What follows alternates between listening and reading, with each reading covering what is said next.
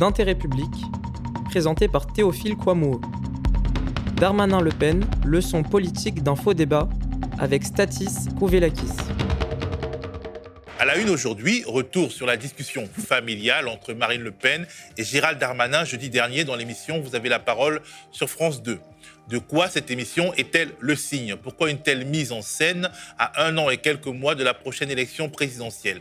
J'en parlerai avec Statis Kouvlakis, chercheur en philosophie, ancien professeur de philosophie politique au King's College de Londres. En deuxième partie, je serai avec Lucas Gautron pour notre toute nouvelle chronique qui portera sur les essais, les livres qui entrent en résonance avec l'actualité. Nous parlerons des morts de désespoir aux États-Unis et des ravages de ce qu'on appelle souvent Big Pharma, le lobby pharmaceutique qui oriente les politiques publiques souvent contre les exigences élémentaires de la santé publique. Si vous nous regardez en première ou juste après, revenez ce mardi à 21h30 pour regarder cette deuxième partie. Et si vous regardez plus tard, cette deuxième partie sera disponible en écran de fin au terme de cette vidéo. C'est parti.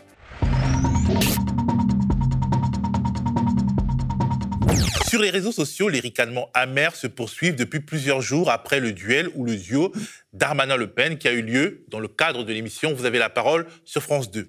Bonnet brun, brun bonnet, faf à faf, les qualificatifs pleuvent. Mais au-delà des sarcasmes et de l'irritation, que nous apprend cette émission sur les calculs politiques du Rassemblement national et de la Macronie, mais aussi sur la posture de France Télévisions et sur le service public de l'audiovisuel? On en parle avec Statis Kouvlakis, mais avant ça, regardons un petit zap de ce drôle de débat. Et j'en reviens à votre livre parce que je l'ai lu avec beaucoup d'attention. Et objectivement, à part quelques incohérences dont on aura peut-être l'occasion de parler plus tard, mais euh, j'aurais pu le signer. vous, décrivez là l'islamisme de manière extrêmement claire. Madame Le Pen, dans sa stratégie de dédiabolisation, on vient à être quasiment un peu dans la mollesse. Hein. Je vous trouve, il euh, faut vous reprendre des vitamines. Vous n'êtes pas assez dur, je trouve là. Hein. Vous êtes prête, si je comprends bien, à ne même pas légiférer sur les cultes et vous dites que l'islam n'est même pas un problème. vous êtes parti assez loin, ça va décevoir beaucoup de vos électeurs, j'imagine, ce soir. Pardon, mais on a, on a le sentiment que vous dites et que vous pensez la même chose. Madame Le Pen ne nomme pas l'ennemi. Et je trouve qu'en effet, vous êtes plus molle euh, que nous pouvons l'être. vous regrettez qu'elle soit molle? Je comprends pas bien. Bah, disons que je crois que dans, son souci de... Non, mais c'est pas Marine Le Pen mais je dis simplement que Madame Le, Madame Le Pen, je la sens un peu, un peu branlante, là, un peu, un peu molle sur les questions. Prenez des décisions fortes qui touchent les cultes, Madame Le Pen. J'ai une question peut-être avant de répondre, euh, parce que vous avez fait un long dégagement. Est-ce que vous voterez ce texte? Ça dépendra de ce qui se passera ce soir, Monsieur Darmanin. Parce qu'il y a des articles qui vont dans le bon sens. Il faut être objectif. Et moi, honnêtement, je, souhaite l'être. Probablement, je serai amené à, voter cette loi, même si, encore une fois, elle ne va pas du tout assez loin que ce que j'espérais. C'est justement l'objet de l'article 44 qui concerne les cultes. Mais vous dire qu'effectivement, c'est fait contre les personnes radicalisées, et c'est pour faire en partie plaisir à des représentants du Rassemblement national. Bonjour Statis Kouvlakis, vous êtes chercheur en philosophie, ancien professeur de philosophie politique au King's College de Londres, et vous avez regardé attentivement pour le Média TV cette discussion télévisée, parce qu'on ne peut pas vraiment parler des débats, mais on en parlera, entre Marine Le Pen et Gérald Darmanin. Qu'est-ce que vous en avez pensé globalement? Eh bien, tout d'abord, c'était un moment difficile, hein, bien, bien qu'attendu. Hein, c'était bon. Euh, une corvée euh, que je me suis imposée pour pouvoir venir en, parler avec vous euh, ce soir. Bon, donc j'ai trouvé que ce spectacle était à la fois affligeant, bien entendu, car la convergence de fond entre les deux interlocuteurs était patente, et cette convergence indique quelque chose d'extrêmement inquiétant pour la situation politique dans laquelle nous sommes, pour le système politique français et pour ce qui se passe dans ce pays. Mais quelque part, ils ont voulu qu'on voit, qu'on regarde, qu'on observe et qu'on admire cette convergence voilà. Alors ça, je crois que c'est la première chose qu'il faut dire. Hein. C'est-à-dire, euh, euh, il, faut voir tout ce qui est en amont de l'émission.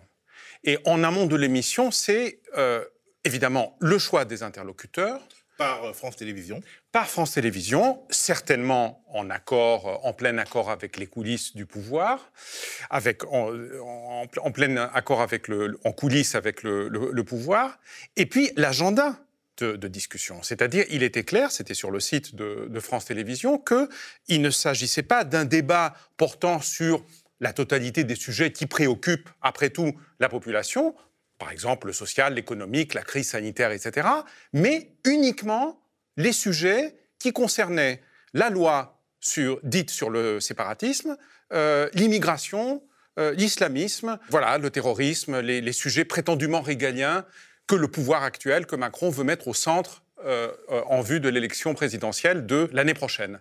Et ça, c'est le véritable agenda en réalité. C'est-à-dire tout le monde a compris que ce débat est se voulait une sorte de répétition générale pour ce qui nous attend pour 2022. Raison de plus pour être inquiet, bien sûr. Qui a gagné à ce petit jeu euh, C'est Marine Le Pen ou Gérald Darmanin. En d'autres termes, c'est Marine Le Pen ou Emmanuel Macron. Parce que finalement, il en sort une sorte de brouillard politique. On a l'impression que c'est brun bonnet ou bonnet brun, comme on dit certains.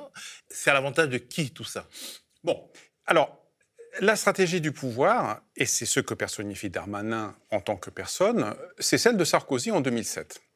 Euh, Darmanin est un poulain de Sarkozy, après tout. Donc il s'agit d'aller sur les terres du Front National, de capter, de faire une opération que les spécialistes de la communication appellent la triangulation, donc de s'approprier une partie de l'agenda de l'adversaire politique, ce qui présuppose qu'on choisit son adversaire. Il est évident que le calcul du pouvoir, c'est d'avoir Marine Le Pen en face dans une configuration qui sera une répétition de 2017. Donc, et là, en, la s'appropriant, mais en apparaissant comme étant en mesure de la réaliser d'une façon réaliste, raisonnable, eh bien, on prend, on capte aussi toute une partie de l'électorat euh, on, et on le met de son côté. Opération qui a relativement réussi à Sarkozy en 2007 et que Macron veut rééditer en 2022, alors qu'en 2017, sa stratégie n'était pas du tout celle-là. Hein. Donc il y a une droitisation accélérée, tout à fait logique d'ailleurs, vu ce qui s'est passé euh, pendant euh, les quatre années euh, qui se sont écoulées, quatre années et demie qui se sont écoulées depuis.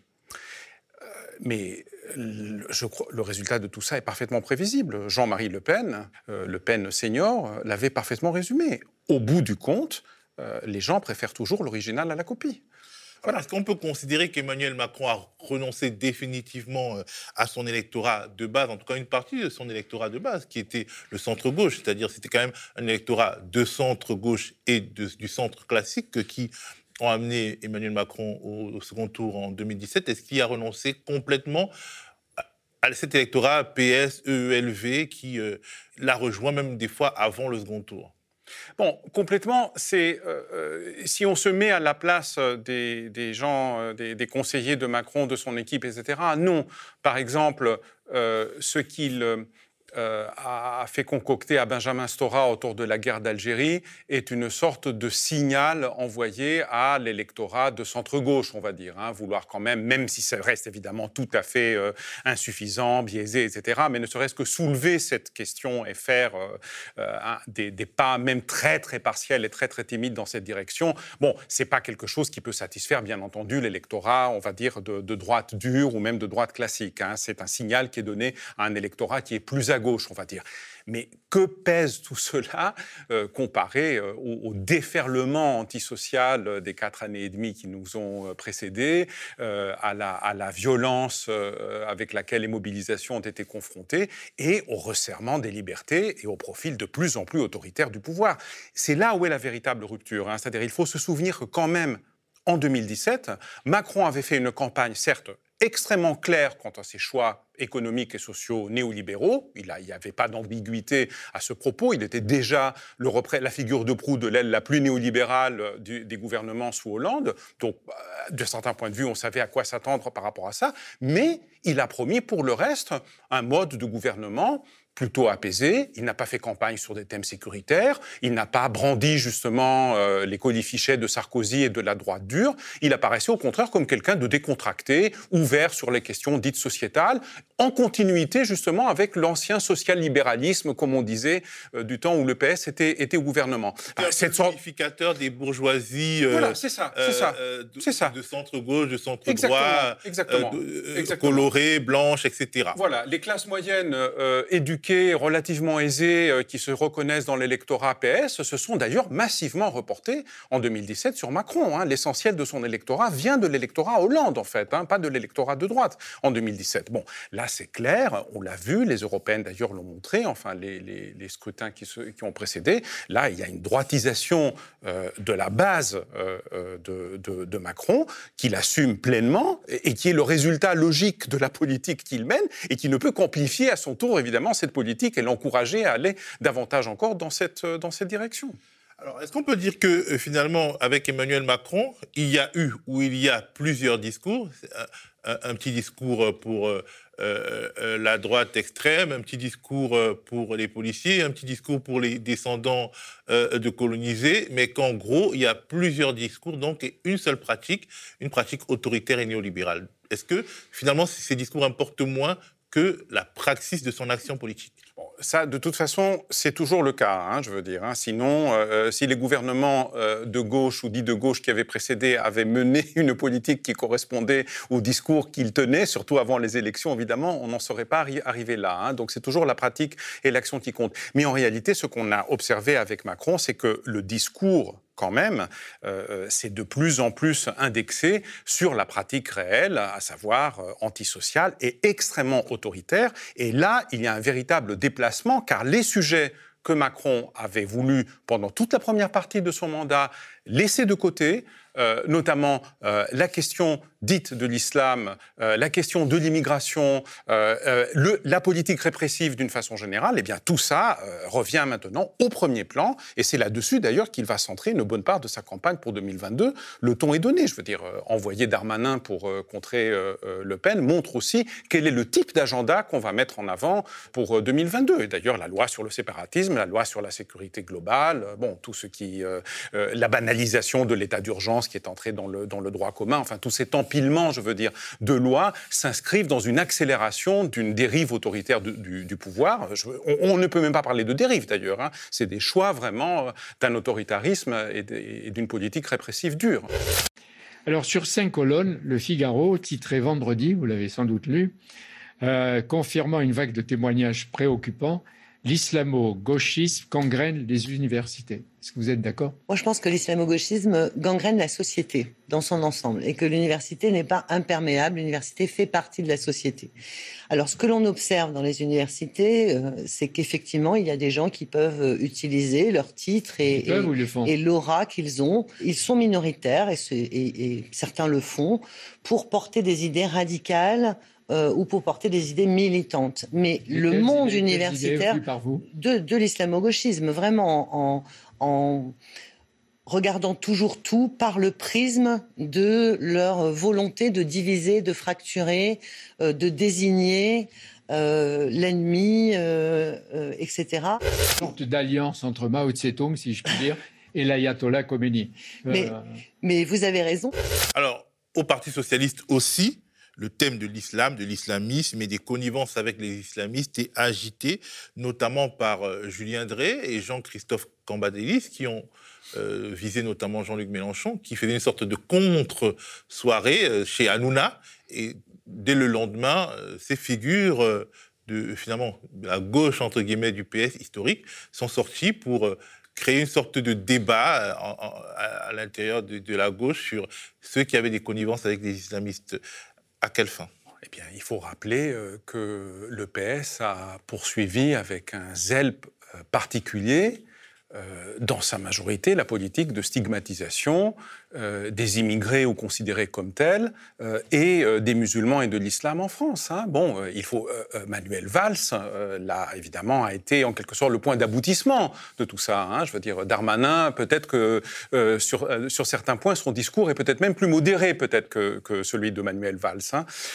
notamment au cours d'un un, certain moment du débat. Il a même admis, chose que Manuel Valls ne ferait jamais, par exemple, que euh, des femmes peuvent assumer de porter le voile, par exemple, de leur propre gré, et non pas en y étant contraintes, et que donc euh, on ne peut pas l'interdire dans la totalité de l'espace public. Hein. Bon, c'est des propos que Manuel Valls n'assumerait pas, par exemple. Hein. Donc il y a euh, une aile du PS qui est fait preuve d'une islamophobie très forte. Hein. Bon, il faut, il faut rappeler, enfin bon, très brièvement, là les propos chevènement, les sauvageons, bon, c'était quand même assez, c'était avant que Sarkozy parle de la racaille quand même. Bon, et puis on en parlait avant le début de l'émission, moi j'ai encore euh, en tête les propos de Pierre Mauroy en 1982 devant les grèves des ouvriers, pour l'essentiel des ouvriers immigrés de l'automobile, qui parlaient de la main des ayatollahs euh, qui, euh, qui se trouvaient derrière l'agitation sociale dans les usines automobiles de France, qui étaient de véritables bagnes d'ailleurs, précisément parce que les, ouvriers qui y travaillaient étaient pour la très grande partie des ouvriers immigrés. Voilà, donc il y, a, un très long passif, je veux dire, du Parti socialiste en particulier et de la gauche de gouvernement sur ces questions depuis des décennies. Donc aucune surprise par rapport à ça. Et là, ils essayent d'utiliser ça dans l'agenda actuel, à la fois contre Mélenchon, mais aussi contre les Verts. Hein. Euh, il faut rappeler ici les sorties d'Hidalgo, par exemple, vis-à-vis de ses propres alliés euh, dans la municipalité de Paris, en disant que les Verts ne sont pas très républicains quand même. Hein, attention. Hein. Alors, dans ce discours, finalement, sur euh, la laïcité, l'immigration, c'est une sorte de discours de disqualification des, alliés, des adversaires dans un champ politique précis afin d'émerger. C'est-à-dire, Emmanuel Macron, Marine Le Pen ou une partie du PS l'utilisent pour nettoyer, en fait, la scène politique à leur avantage.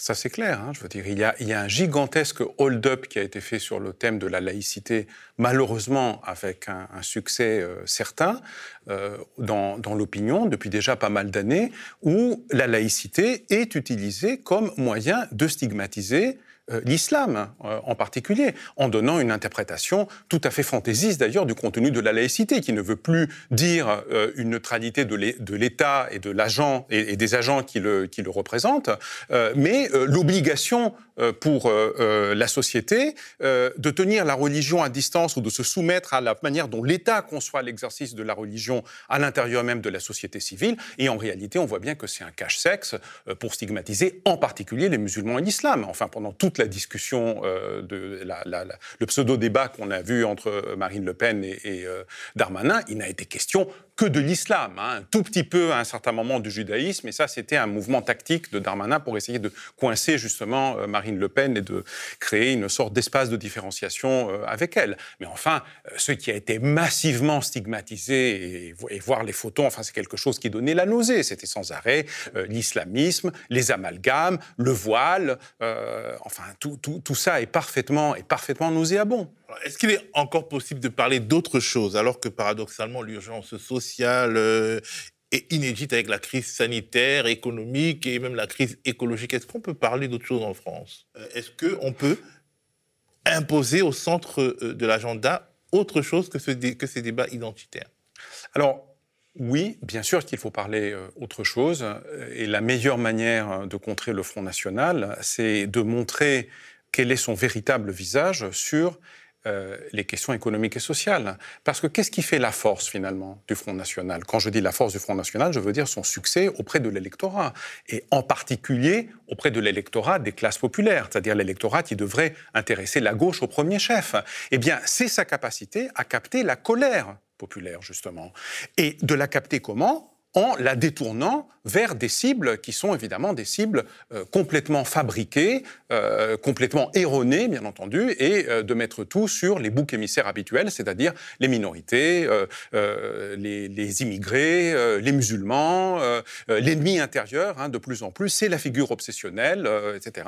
Et puis d'agiter tous les fantasmes, le grand remplacement, la submersion migratoire, comme n'arrête pas de, le dire Marine Le Pen. Là, elle a été un peu plus attentive, elle a été un peu plus prudente dans l'émission. Bon, donc, bien sûr, il faut parler de l'agenda économique et social, mettre ces questions au centre. Mais euh, je crois que la gauche, enfin la gauche de gauche en tout cas, euh, se tromperait si elle pense qu'on peut simplement éviter les sujets euh, sous prétexte qui sont identitaires. S'il n'y a pas une délimitation claire par rapport au racisme et ce que ça signifie concrètement, on n'avancera pas.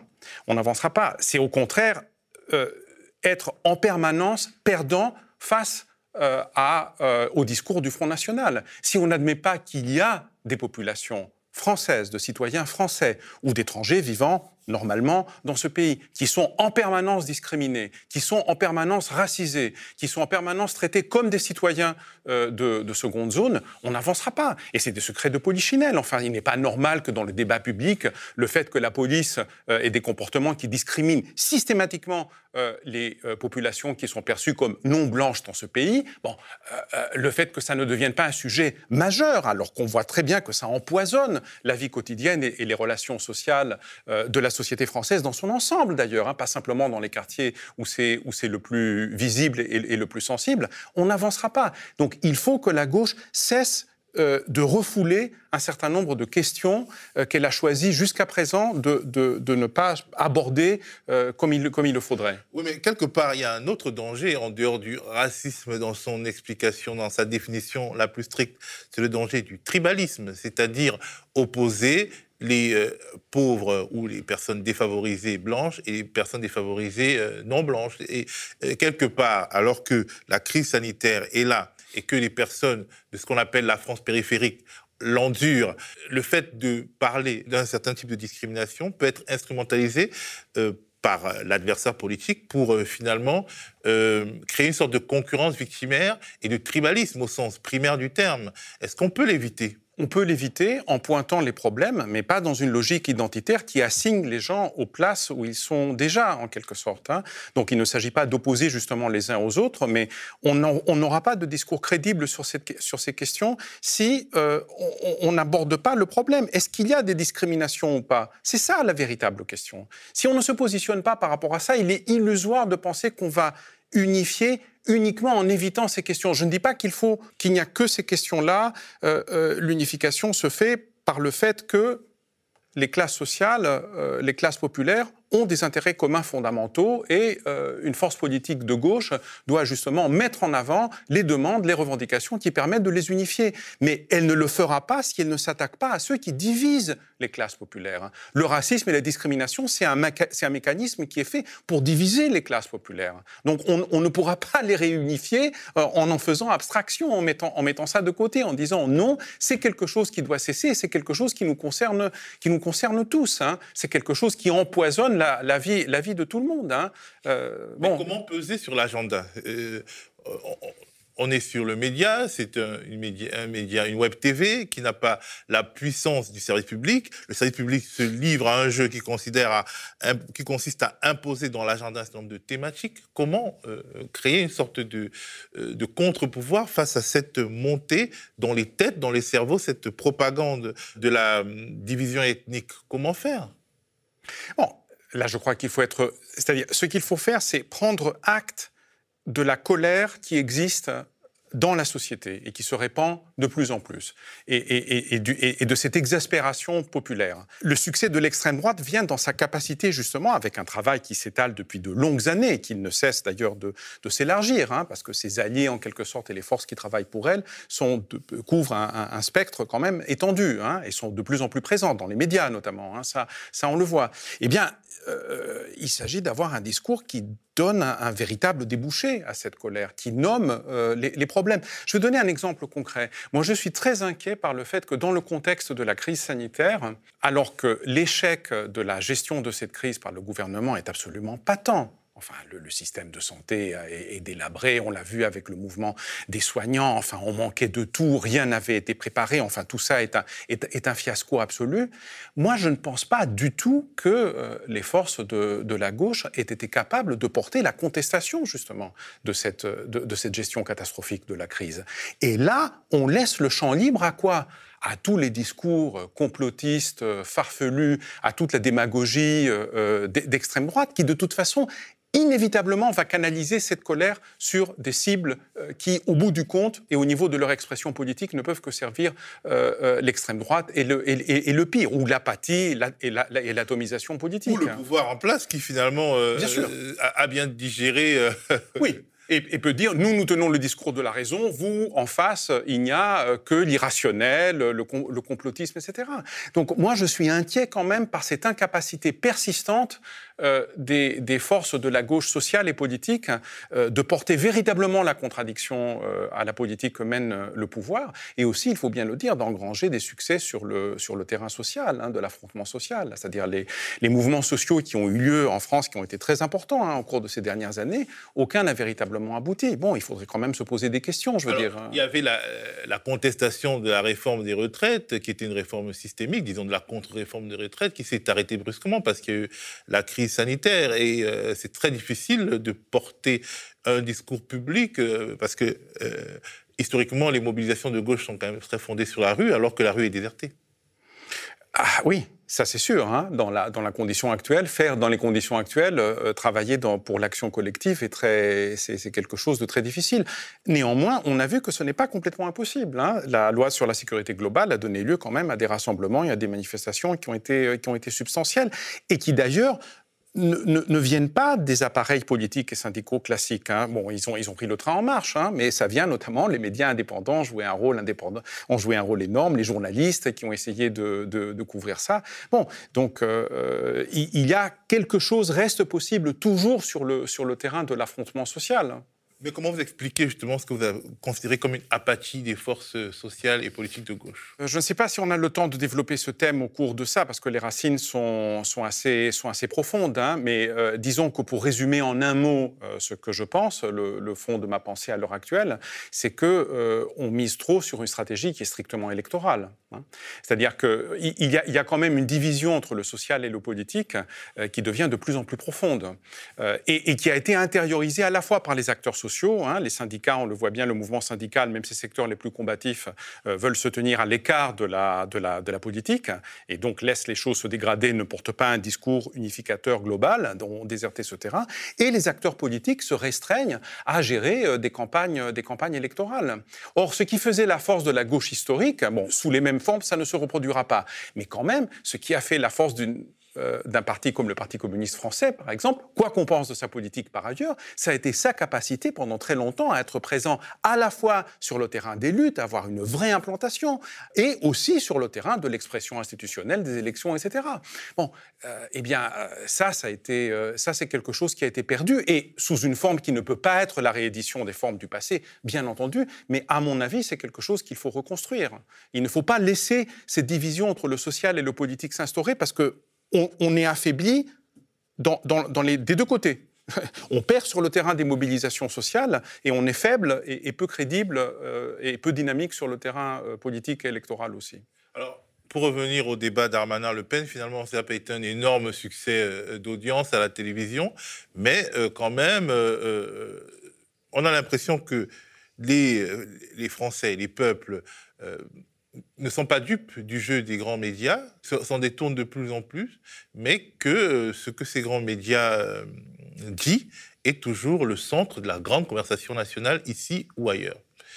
Est-ce que cette impression, euh, vous la ressentez aussi? Euh, oui et non. Je pense que la situation au niveau de la perception de l'opinion a quand même changé. Euh, les, grands médias ne jouent plus le rôle qu'ils euh, jouaient auparavant, mais ça ne veut pas dire pour autant que la question est résolue. C'est-à-dire, souvenons-nous de la campagne de Sarkozy, par exemple, hein, ou, ou, plutôt de la campagne de Chirac avec TF1.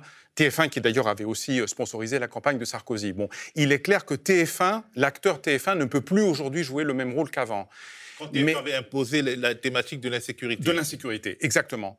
Mais ça ne veut pas dire pour autant que les réseaux sociaux jouent forcément en faveur de, des opinions progressistes. Hein. CF, Trump, les États-Unis, etc. Les réseaux sociaux peuvent, euh, pas, non pas peuvent, colportent les choses les plus contradictoires. Hein. Donc elles peuvent être aussi un terrain de jeu pour les idées euh, réactionnaires, irrationnelles, euh, racistes et tout, ce qu'on veut. Mais ça peut être aussi un moyen de faire contrepoids au discours des médias. Ça peut aussi être un, discours, un, terrain que des forces justement alternatives peuvent, peuvent investir. Mais le terrain politique reste central. Hein. Moi, c'est ça, à mon avis, euh, qu'il faut souligner. S'il n'y a pas une alternative politique, euh, on va tout droit vers une catastrophe. Un second tour Macron-Le Pen en 2022, c'est la catastrophe qui est déjà installée. C'est le délabrement politique complet et le désastre politique déjà survenu. Donc un sursaut. Pourquoi, pourquoi au fond? Un sursaut est nécessaire, bah, quel que soit le gagnant. Pourquoi? C'est-à-dire, en quoi ce serait grave un second tour Macron-Le Pen? Qu'est-ce que ça signifierait pour, euh, pour la France? Ça signifierait premièrement que la gauche est, hors jeu euh, et, sera restée hors jeu pendant des années et des années. Hein. Donc ça montre un état d'impuissance politique euh, quand même gravissime. Et l'autre chose, c'est qu'on a, on a à choisir entre un, un, pouvoir qui déroule le tapis rouge en réalité à l'extrême droite et qui euh, euh, met en œuvre une forme light, de moins en moins light d'ailleurs, hein, de sa politique, et euh, l'extrême droite qui, une fois parvenue au pouvoir, va installer une société de, ségrégation et de, et de, rupture avec le peu de conquêtes démocratiques et de liberté démocratique qui reste.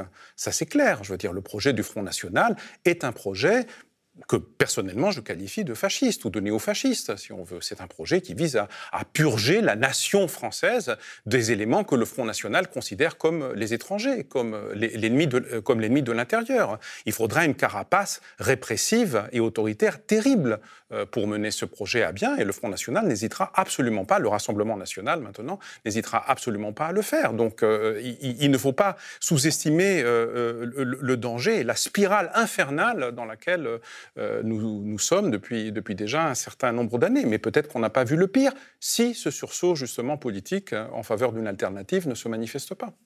Merci beaucoup, Statis. Merci à vous. Le média est indépendant des puissances financières et n'existe que grâce à vos dons. Soutenez-nous sur lemediatv.fr. Et pour ne rien rater de nos contenus, abonnez-vous à nos podcasts.